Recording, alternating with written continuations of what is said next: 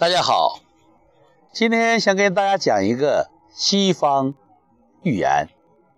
主人公叫伊索，他是个奴隶，但很有智慧。有一天，他的主人要请客，让他买一道菜，说：“你去给我买最好吃的一道菜。”伊索回来了，他献给主人的是舌头。主人说：“你不有智慧吗？那么你再给我去找一道最难吃的菜。”伊索离开后，主人在想他会买到一道什么样的菜呢？结果回来一看，还是舌头。主人有点不高兴了。为什么最好吃的和最难吃的都是一样的舌头呢？伊索说：“舌头能说出。”最好听的语言，人们都喜欢；他也能说出最恶毒的语言，人们都讨厌。所以，它是最好吃的，同时也是最难吃的。这则寓言也许很简单，不过，如果你仔细思量，耐人寻味啊！我们这个舌头，确实。是双刃剑，有利必有弊，要注意使用你的舌头。那么，如何使用自己的舌头呢？在这里，我想和大家分享与舌头有关的三个字。第一个字就是“活”，灵活、生活。这个“活”字就是三点水加一个舌头“舌”左右结构。这是什么意思呢？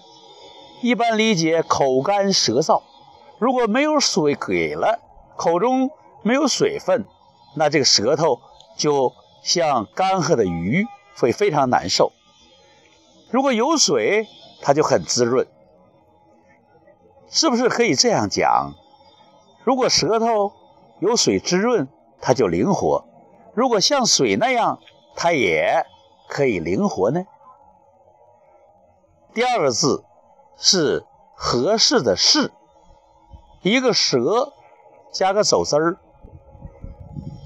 走字儿可以看为运动、走动、走访；舌头当然可以说为说话了。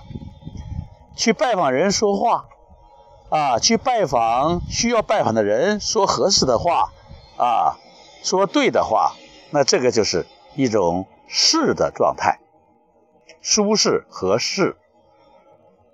第三个字是敌，敌对的敌，一个舌字加个反文。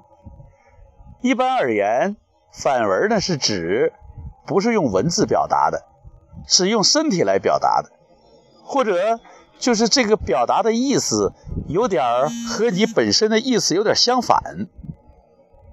那么舌加反文是什么意思呢？我个人认为，它就是：如果你舌头所讲的和你行动所做的不一致，就容易在生活中树敌；如果你讲的和别人所需要的是不一样的，也容易产生敌对情绪。所以，这个舌头和心、身体要有一致的表现。舌头。是我们身体的一个重要的一个器官。有中医讲，心开窍于舌，言为心声。我们每说的话都代表自己心里的想法，所以这个舌头要慎重使用。如果说的不好，就叫做嚼舌头，啊，非常流短。这不是君子所为，我们要良言一句三冬暖，恶语一句三伏寒呐。不经意的一句话，特别伴随着冷漠眼光的一句话，可能伤人至深，出口伤人，这不是我们所要的，但我们必须要警惕。因为我们容易忽略，用天性说话用心表达，就是用好舌头。